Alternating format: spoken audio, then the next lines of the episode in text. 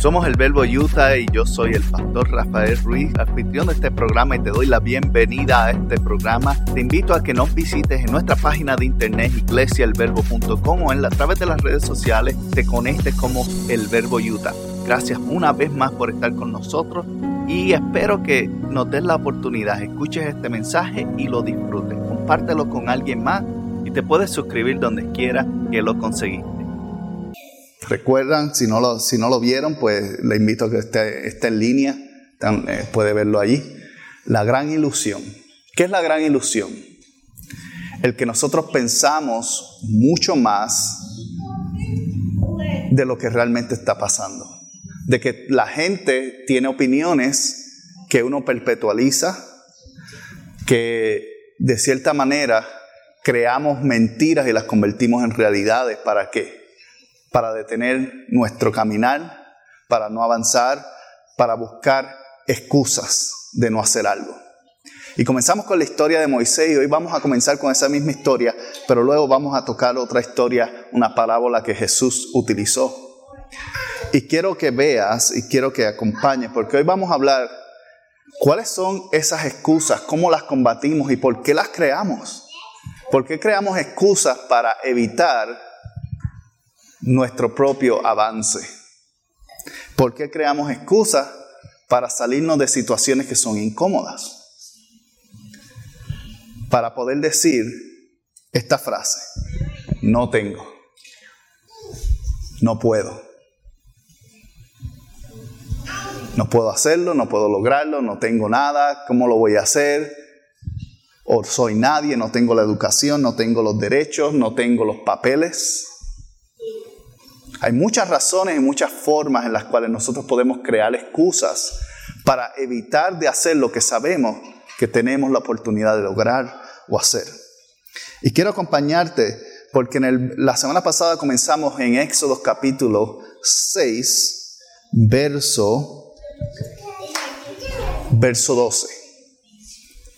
Y en el capítulo 6, verso 12, ¿qué hablamos? Que Moisés estaba discutiendo con Dios estaba diciéndole a Dios, yo no estoy de acuerdo con lo que tú me estás diciendo. ¿Y qué fueron las dos cosas que le dijo? Le dijo, número uno, la gente, la gente con la cual yo me identifico no van a aceptar lo que yo estoy haciendo o lo que, o lo que tú me estás enviando a hacer. Y número dos, ¿qué dijo? Yo no tengo la capacidad de hablar, yo no sé qué voy a decir, yo no sé si me paro frente al faraón, ¿cómo le voy a hablar? Y durante este mismo intercambio, en el verso 28 y 30, que es en el cual vamos a comenzar hoy, comienza Dios o el Señor diciéndole lo mismo. ¿Y qué dice? Léalo conmigo. Cuando el Señor habló con Moisés en Egipto, le dijo, yo soy el Señor. Claro. Habla con el faraón, rey de Egipto, y comunícale todo lo que te diga. Pero Moisés, ¿qué hizo nuevamente? Se enfrentó al Señor y le dijo, ¿cómo va a hacerme caso el faraón si yo no tengo facilidad de palabra? Mira, míralo bien, que dice, no tengo. ¿Que no tiene? Facilidad de palabra.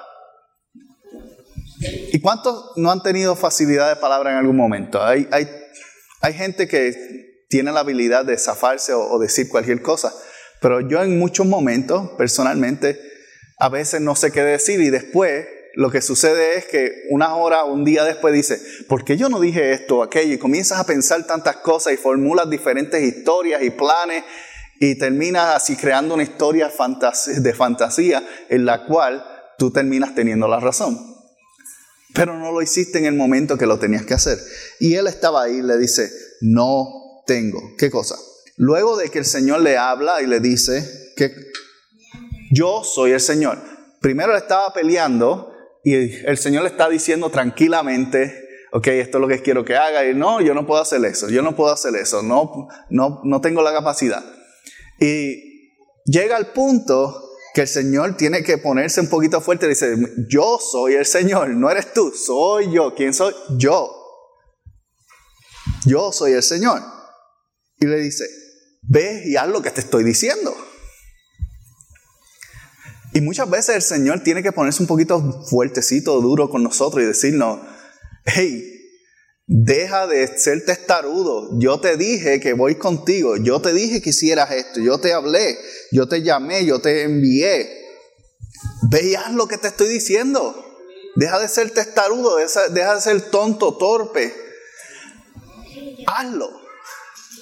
Pero ¿qué hace Moisés? Lo mismo que hacemos nosotros. Volví y le dice, pero es que no puedo hacerlo.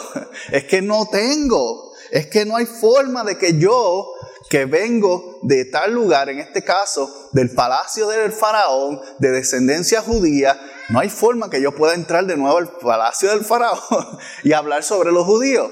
¿Por qué? Porque él pensaba que no tenía la capacidad. Como tú y yo lo hacemos muchas veces. Pensamos que no somos capaces, no somos dignos, no tenemos el conocimiento. Y tal vez es cierto. Tal vez es cierto. Tal vez es cierto que en este momento tú no estás 100% preparado, pero tienes algo. Aunque sea un mínimo para comenzar. Y ese es el punto que el Señor quiere llevarte. Porque nadie comienza con experiencia en nada. La única razón con la cual empezamos cualquier cosa es con deseo de hacerlo. ¿Cuántas veces ustedes han, han tratado de hacer algo y le ha salido mal? Por ejemplo, yo he tomado por mucho tiempo, me ha animado a tratar de hacer cosas como postres y galletas y cosas así. Y las primeras veces que las hice, mi esposa muy amable diente me dijo, déjame hacerlas a mí, por favor, porque no quedaban bien. Y eso es lo que sucede. Es que no nacemos con experiencia, no nacemos sabiendo. La experiencia se adquiere a través de la práctica y todos sabemos eso. Alguien que toma un martillo por primera vez no se compara con alguien que toma un martillo dentro de que ha estado haciéndolo por 10 años. Tú, la primera vez que tú tomas el martillo, tú te das cuatro golpes al dedo y uno al clavo. Es la verdad.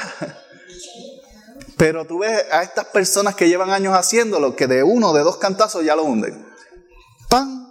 Parece que tiene hasta la máquina. es experiencia. Entonces nosotros confundimos la falta de experiencia con la falta de capacidad. Cuando no tenemos experiencia no quiere decir que no eres capaz, es que simplemente no tienes destreza. Y cuando el Señor te está llamando a hacer algo, no es porque tú eres incapaz, es porque eh, el Señor sabe que tú puedes lograrlo cuando adquieres la experiencia según la práctica, según lo adquieres, según lo haces. Y él sabía que Moisés iba a dirigir. De hecho, años después, él ya no necesitaba a Aarón para hablar. Años después, Aarón se convirtió en el sacerdote y Moisés se dirigía directamente al pueblo. ¿Por qué? Porque tuvo experiencia, porque pasó a través del proceso. Pero en este momento él pensaba que todo eso era imposible. Al igual que tú y yo pensamos que es imposible hacer muchas cosas hasta que realmente comenzamos a hacerlas. Y nos damos cuenta de que se pueden hacer con fracaso, absolutamente, con errores múltiples. De hecho, no hay mejor escuela que los errores que tú cometes, porque aprendes todas las formas en las cuales no hacer algo. Aprendes lo que no debes de hacer para entonces hacer lo correcto fácilmente, con más de habilidad y con más destreza. Y es simplemente lo que está pasando aquí. Pero ¿qué sucede? Nosotros somos expertos en crear excusas. Excusas para qué? para no hacer lo que está, sabemos que deberíamos estar haciendo en este momento. Algunos sabemos que, que si tuviésemos mejor educación, pudiésemos subir más en nuestro puesto. Sabemos que hay tal vez oportunidades hoy día más que nunca de estudiar en línea, de estudiar en las noches, de, pero qué decir, pero qué me voy a meter yo a la escuela si me dan un papel, aquí estoy feliz haciendo mi trabajo, ¿verdad? Y ya llevo tantos años. Salió hace unas semanas, o al menos fue que lo vi, una señora, 108 años, se graduó de cuarto, cuarto año. A los 108 años completó su cuarto año. Entonces es imposible, no lo es. Todo depende es cuánto y cuán dispuesto estás tú a abandonar las excusas que te están deteniendo. ¿Cuán dispuesto estás tú? Porque a veces, aun cuando el Señor está siendo fuerte contigo, uno continúa peleando con Él. Dando excusas, deteniendo el avance, aun sabiendo que puede ser bueno para mí si lo haces, si lo hago. Ponemos las excusas. ¿Y qué es una excusa? Bueno, el, diccionario lo define de esta manera. Es razón o argumento que se da para justificar una cosa, en especial una falla, un error, una falta o demostrarle a alguien que no es culpable o responsable de algo. Lo voy a decir nuevamente. Las excusas son, comienzan con una razón, con un razonamiento, ¿verdad? Con algo que tú estás buscando racionalizar. ¿Y qué es racionalizar? Hacer algo que se convierte en una norma o una verdad. Lo segundo es que es un argumento. Cuando tú estás dando excusas, tú estás dando un argumento. Tú estás tratando de, probar que, la otra parte está incorrecta en este asunto. La otra parte puede ser tú mismo también. En este caso, Moisés estaba tratando de probar que, que, Dios estaba incorrecto. Es un argumento. ¿Con qué razón? Con la razón de justificar, en otras palabras, de probar algo. Usualmente son errores, falta o culpabilidad o responsabilidad. Esos son los cuatro puntos que una excusa funciona. Es porque cometemos un error, necesitamos dar una excusa faltamos o fallamos en algo, tenemos que dar una excusa. Queremos ser inocentes en una situación, damos una excusa. O queremos evitar responsabilidad sobre algo, damos una excusa. Son las cuatro razones por las cuales las excusas existen. ¿Y cuáles son las excusas más comunes, especialmente que los latinos damos? Una de ellas es retrasar el momento. ¿Y qué es retrasar el momento? Hello, doña Petra. No puedo en esto, no puedo ir allá como le dije en cinco minutos, me espero una hora. Ok, pues voy para allá, la hora. Ay, bendito, doña Petra, es que ahorita se me complicaron las cosas. Tal vez nos vemos mañana. y somos expertos en retrasar cosas, especialmente cuando no queremos hacerlas. Especialmente.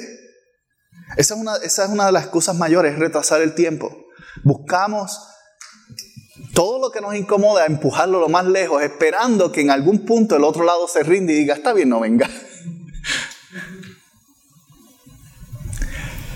¿Qué hizo durante este intercambio? Moisés, no sabemos cuánto tiempo Moisés estuvo hablando con Dios, pero sabemos que él estuvo discutiendo, en otras palabras, tratando de empujar la conversación para decirle a Dios, ok, ya me cansé de hablarte, yo voy a buscar a la otra persona.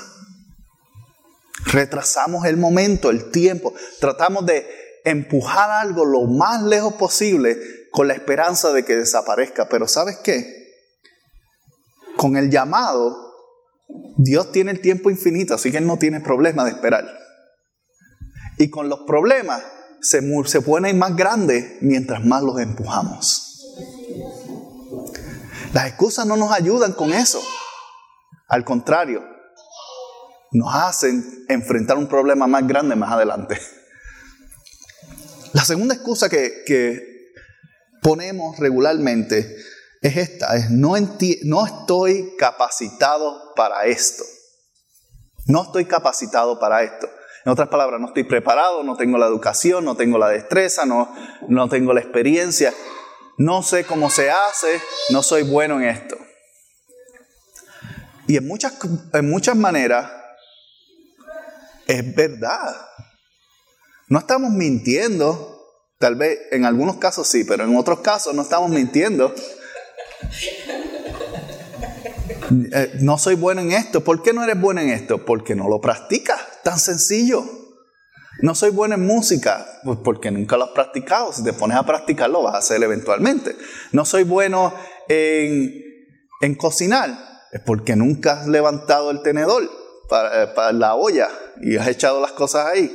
Porque cuando te das cuenta, empiezas a echar un día, sabe malísimo, le vas eliminando cosas, le vas cambiando cosas y cuando vienes a ver dentro de meses o años, la gente te dice, wow, ¿y qué tú le hiciste a esto?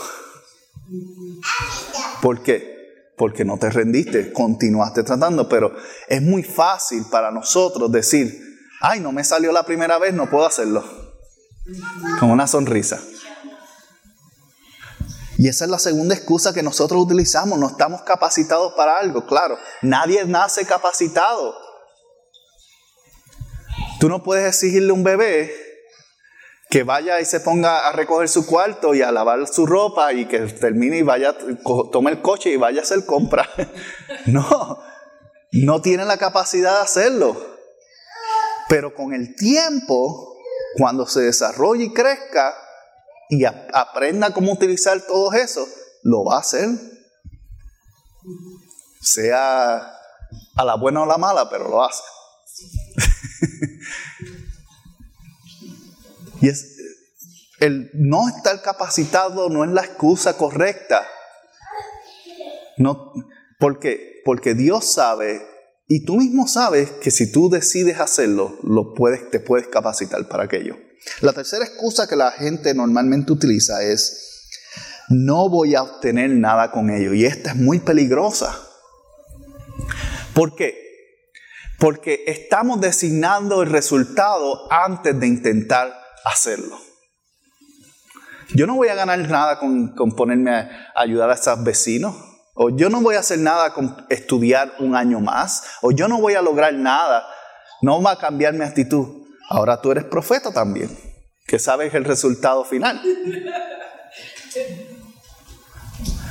Tú y yo tenemos que entender que la única razón que beneficia el pensar de esa manera es a ti mismo. Es una excusa para qué? Para tú justificar el no hacer nada al respecto. Para tú sentarte y decir, viste, yo sabía que nada iba a salir. Pues claro, si estás sentado haciendo nada. Uno nunca sabe qué va a obtener. Y aun cuando no tenga el resultado deseado, un resultado vas a tener más adelante, de todas formas. Se abre una oportunidad ¿Y cuánto nos ha pasado que te dicen, ¿sabes qué? Tengo esta posición abierta, pero necesitas saber inglés, por ejemplo. Llevas cuántos años aquí y has dicho, pues que no me va a servir el inglés para nada. Y oportunidad pasando y pasando y pasando y pasando. Y tú y yo, por simplemente no tomar la acción de hacer un pequeño esfuerzo, continuamos que atacados o estancados en el mismo área, cuando pudiésemos estar un poco más adelante. Pero ¿qué pasa? Que pensamos eso, es que si lo hago nada va a cambiar. Claro, nada va a cambiar hoy, pero tú y yo no conocemos el mañana. Tú no conocemos las oportunidades que vienen, no conocemos las puertas que Dios tiene esperando para abrirte. Están ahí. La cuarta excusa que utilizamos frecuentemente es que me falta información. Y esta es bien común. Esta especialmente cuando no queremos tomar la decisión. Pero háblame un poquito más. Pero dime esto.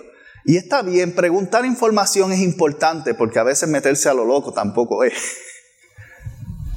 Pero hay una diferencia entre buscar más información y alargar el asunto. Si tú quieres informarte más, informarte más, informarte más y tener más información, va a llegar al punto que estás buscando dentro de esa información las razones para no hacerlo. En vez de buscar la, información que necesitas para avanzar. Y esto pasa especialmente en la política. Cuando viene un programa nuevo que, viene de un partido político, por ejemplo, de un grupo sector, y tienen, ellos tienen que escribir, qué sé yo, dos mil páginas. ¿Y quién se sienta a leer eso? Por ni ellos mismos lo hacen. Excepto el que lo escribió tal vez y, y algunos de esos políticos. Pero uno de ellos abre una página y lee una frase y la saca de contexto y dice, no voy a votar por, este, por esta propuesta porque, porque dice esto y no está claro. Y hay gente que busca lo más mínimo para no hacer nada. Y buscar información, es importante buscar información, educarte, leer las instrucciones cuando compras algo nuevo. Pero no es lo mismo tú buscar la información para hacer que buscar la información para evitar. Y eso es lo que usualmente utilizamos como excusa, buscar la información para evitar. La quinta, que habla, hace un momentito sobre ella, es esta excusa.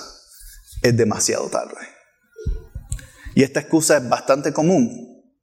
¿Por qué? Porque pensamos, pues ya ¿para qué voy a estudiar nuevamente si ya tengo 60, 80 años? O a veces ya tengo 20 años o 30 años, no tienes que irte tan lejos. Hay muchos jovencitos que no quieren estudiar simplemente porque piensan que ya están muy, muy viejos o, o ya la escuela va a estar muy grande. O tal vez es demasiado tarde para cambiar de puesto. A veces estamos estancados en un mismo trabajo o en un mismo lugar porque decimos, ¿y quién me va a contratar en otro lugar? Aunque me paguen mínimo, me tarden mal, al menos yo sé que tengo un trabajo mañana. Y nos evitamos tomar riesgos en muchas cosas porque pensamos que ya es demasiado tarde. Y nunca lo es. El único momento que se convierte demasiado tarde es el momento que ya no estás respirando. Ahí pues, ya lo que hiciste se hizo y lo que dejaste de hacer lo dejaste de hacer porque no tienes más break. Pero hay gente que, que el demasiado tarde o el esperar se convierte en el demasiado tarde. La sexta razón o excusa que utilizamos normalmente es, esto no forma parte de mis objetivos. Y esta principalmente en, en ministerio se ve muy, mucho, en iglesia. Esto no forma parte de los objetivos. En otras palabras, ¿qué está diciendo? No está en mis planes. Esto es lo que yo quiero para mi vida. Y si me pongo a hacer eso, pues no va a estar en mis planes, no, no, no me va a hacer crecer. ¿Y qué pensamos? Que a veces las cosas en ese punto que tú estás diciendo están por, muy por debajo de ti. Y cuando miramos las cosas que están muy por debajo de ti, ¿qué estamos haciendo? Personas que son, nos, exaltamos a nosotros mismos, pensamos que estamos por encima de eso. Y hay veces que dentro de los actos que parecen más bajos, más humildes, es donde está la bendición. Es donde están esos momentos que llenan. Y hay personas que piensan que ya están y no necesariamente son gente con dinero, a veces hasta nosotros mismos los pobrecitos nos creemos que así también. Ya yo, ya a mí no me toca hacer eso. ¿O por qué no ponen a esta persona que llegó a la iglesia tres meses atrás? Ya yo llevo aquí 20 años. Yo tengo señoridad. ¿Cómo voy a ¿Por qué voy a mover yo la silla? Entonces a veces tomamos cosas y pensamos, que ya estamos muy por encima porque no forman parte de la meta, del objetivo que tú tienes para tu vida de grandeza. Y la séptima que utilizamos, y esta tiene su punto de verdad, pero también no. Esto es imposible hacerlo solo. Y en muchos de los casos sí, hay cosas que a la larga es imposible hacerlo solo, pero en el comienzo tú puedes comenzar tú mismo o tú misma. Alguien tiene que comenzarlo. La gente no se une a la causa a menos que la causa esté en movimiento, se haya creado. Y muchas personas nos cohibimos de empezar algo porque pensamos, ay, pero que lo haga alguien más sofisticado, alguien que tenga más educación, alguien que tenga más posición, que sea el pastor, que sea el alcalde, que sea el, maestro, director o, o el superintendente. Buscamos personas de posición pensando que ellos tienen toda la respuesta. En muchas ocasiones, ese tipo de persona tiene tantas cosas encima que ni siquiera está pensando en eso. Pero si Dios está poniendo algo en tu corazón, una idea, algo para moverte a hacer algo, yo te aseguro que esos superintendentes, alcaldes, pastores van a seguir contigo y van a ayudarte, pero no pienses que es imposible hacer algo porque simplemente lo estás creando tú.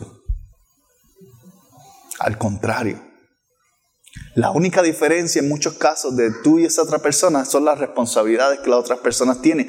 Y si tú tienes menos responsabilidades, menos carga, menos asuntos que hacer, más probabilidad de éxito tienes que otros. Entonces, no hay, no hay por qué. Mira esta historia que contó Jesús en Lucas capítulo 14, versos 16 al 20. Jesús dijo, cierto hombre preparó un, banquete, un gran banquete e invitó a muchas personas. A la hora del banquete mandó a sus siervos a decirle a los invitados, vengan porque ya está todo listo. ¿Verdad? Y, mira lo que dice. Pero todos, sin excepción, comenzaron a disculparse. Y mira lo que dijeron. El primero dijo, acabo de comprar un terreno y tengo que irlo a ver, porque no puedo esperar. Te ruego que me disculpes. El otro dijo, acabo de comprar cinco yuntas de bueyes y quiero probarlas eh, quería darle un ride a ver cuán buenas corrían las juntas. Y dice, te ruego que me disculpes. Y otro alegó, acabo de casarme y no puedo ir. Estoy muy ocupado en la luna de miel. Y tú y yo hemos hecho eso mismo muchas veces. El Señor hizo un banquete. ¿Y qué hizo? Está invitando a todo el mundo a participar.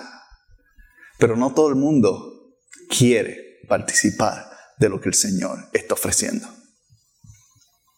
¿Por qué?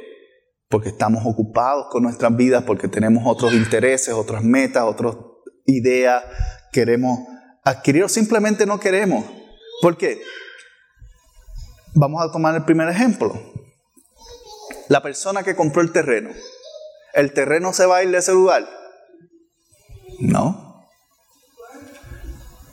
Si ya lo compró, no quiere decir que tiene que verlo realmente porque ya lo vio. Y si no lo vio, pues es un mal negociante. lo es, porque si, si, tú vas a comprar voy a comprar un terreno por comprarlo, o tienes dinero de sobra, o no sabes hacer negocio. Entonces, esa excusa es simplemente para quién? Para el que la está diciendo. Porque todos sabemos con claridad que es algo que puede esperar. Y hay, muchas veces que nosotros tomamos cosas que sabemos que podemos hacerlas luego y le damos prioridad a cosas que están pasando en el momento, especialmente cuando hablamos de relaciones familiares. A veces un niño o la niña dice, papá, mamá, vamos a jugar. Y tú dices, no, no puedo ahora porque tengo que limpiar eh, la cocina. Claro, tienes que limpiar la cocina, ¿es cierto? Nadie está desmintiendo eso. Pero dentro de 10 años vas a lamentar no haber pasado esos 10, 15 minutos jugando con el niño porque ya el niño se fue a la universidad, del colegio, se fue a trabajar, se fue de la casa, se mudó. Pero la cocina sigue ahí. Y a veces perpetualizamos las cosas que son, eh, o, priorizamos las cosas que son perpetuas en vez de las que tienen momentos que no regresan. Y esto es lo que él dice, él tomó prioridad en aquello que realmente podía esperar.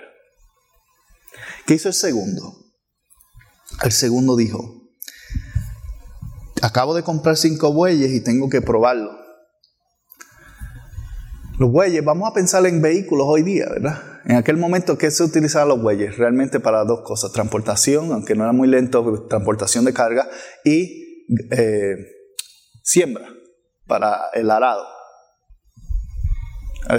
y bueno, tres cosas.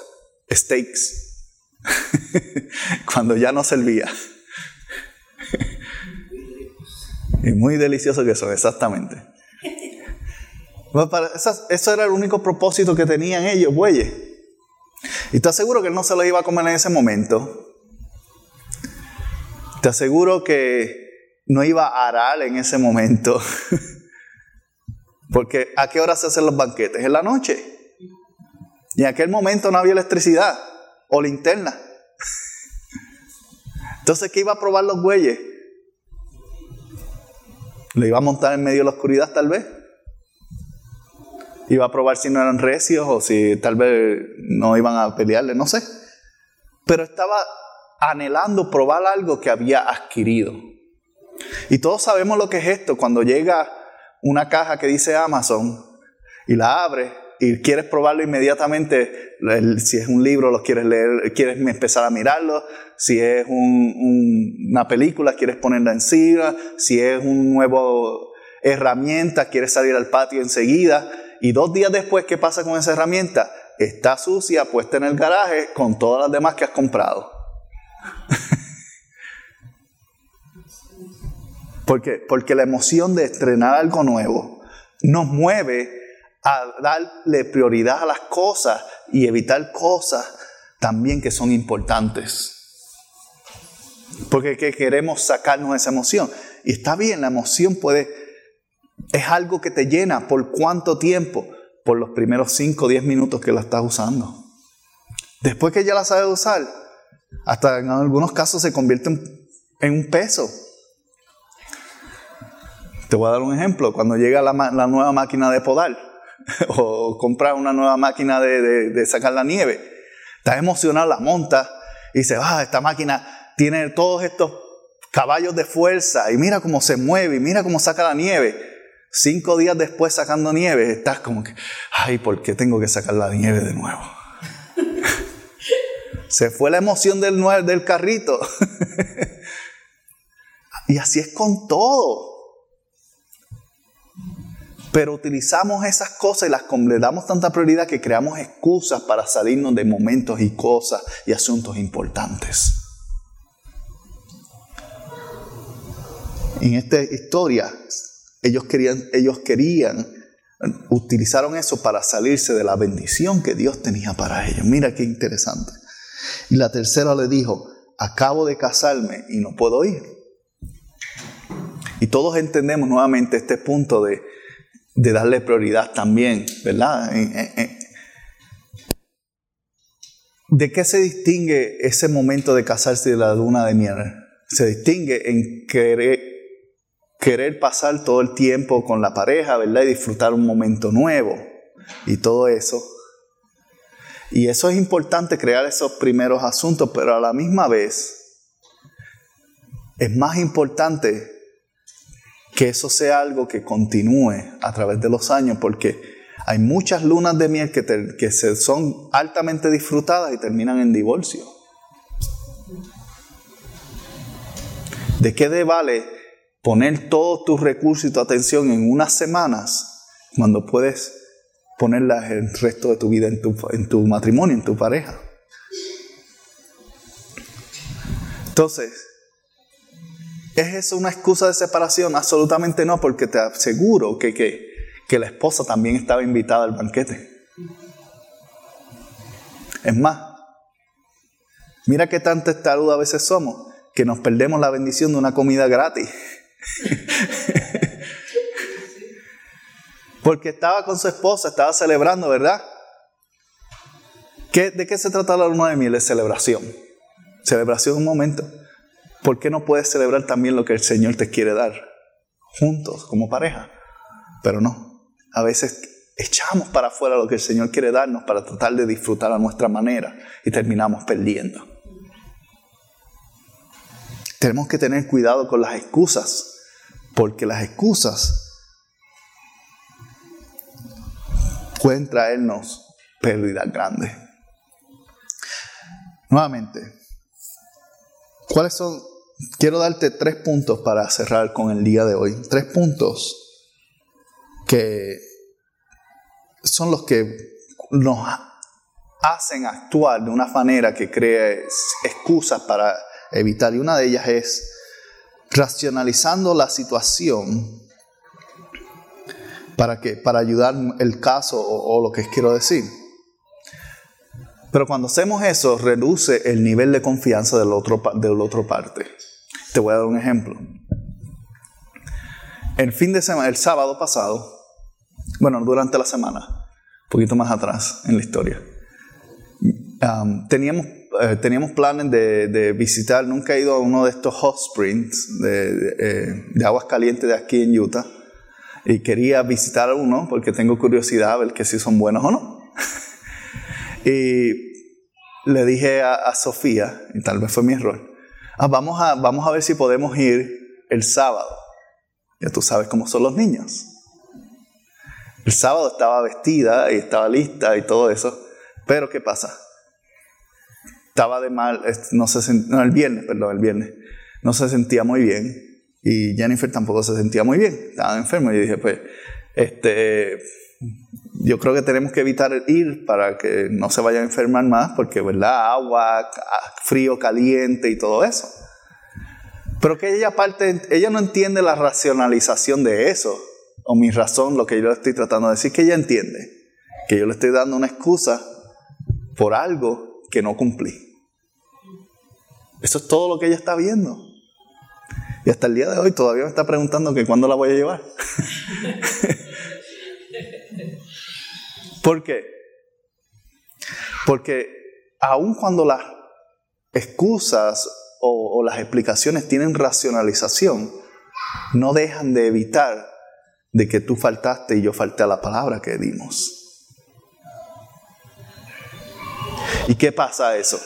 Que reduce la confianza. ¿Por qué? Porque ahora ella piensa que, ah, pues nunca me... Cuando la próxima vez que yo le diga algo, que ella va a pensar, ah, si no lo va a hacer. Reduce la confianza. Tenemos que tener cuidado porque a veces aún las excusas con buenas razones limitan o eliminan la confianza del otro lado. Entonces es importante, no hay, hay veces que las excusas son necesarias, pero no abuses de ellas. Porque mientras más las usas, menos las personas confían en ti. Racionalizarla. El segundo punto es que cuando argumentamos, argumentamos, argumentamos solamente por nuestro favor, nuestro lado. Cuando estamos dando una excusa, nunca estamos tomando en cuenta el otro lado de la situación, siempre estamos tomando en cuenta solamente el mío. Yo quiero ver, que me vean bien, yo quiero que no piensen que soy así o no quiero que me culpen de algo. Y esas son las razones. Pero ¿qué termina? Eso cambia, yo diría, el, el 90% de las veces nunca cambia la opinión del otro lado. La otra persona, aunque no lo diga, piensa lo opuesto. Piensa lo opuesto. Porque solamente complace. Uno dice, ah, pues ya me salí de esa, me zafé, qué bueno. Pero el otro lado, ¿sabe lo que hicimos? Porque todos, todos somos, sabemos que es una excusa y todos sabemos cómo funciona. Aún, aunque no estemos pensándolo, crea ese punto de falta de confianza en eso. Y el tercer, el tercer punto es, cuando tratamos de justificar queremos convertir una situación en algo aceptable. Y escucha bien, cuando tratamos de convertir una situación en algo aceptable, es que sabemos que de alguna forma u otra está mal. Pero queremos que no nos vean mal, así que queremos hacer eso que sea algo aceptable por la otra persona.